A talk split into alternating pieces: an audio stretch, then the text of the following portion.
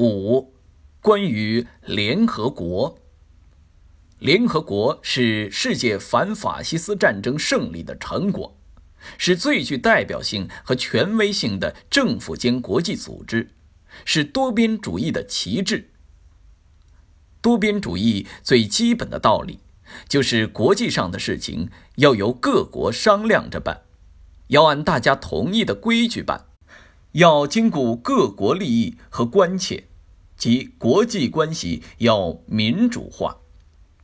当前，单边主义和保护主义抬头，冲击国际秩序和全球治理体系。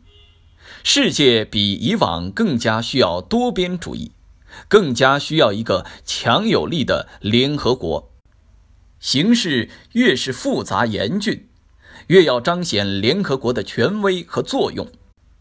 中国坚定维护多边主义，坚定维护以联合国为核心的国际体系，坚定维护以国际法为基础的国际秩序，支持联合国发挥作用，维护联合国权威和地位，是中国外交的一项基本政策。